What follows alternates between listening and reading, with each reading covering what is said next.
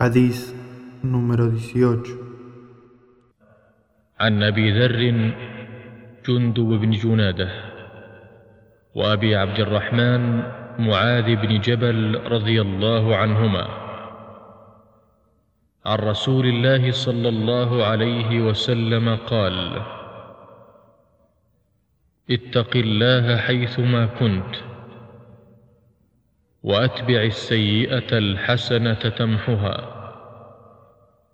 وخالق الناس بخلق حسن. رواه الترمذي وقال حديث حسن وفي بعض النسخ حسن صحيح. Relataron Abu Dhar, Jundub ibn Junada y Abu Abdurrahman Muad ibn Jabal radiallahu anhuma que el mensajero de Allah sallallahu alayhi wasallam dijo Temed a Allah donde quiera que os encontréis y luego de un mal haced un bien para que borre el anterior y tratad a la gente con benevolencia.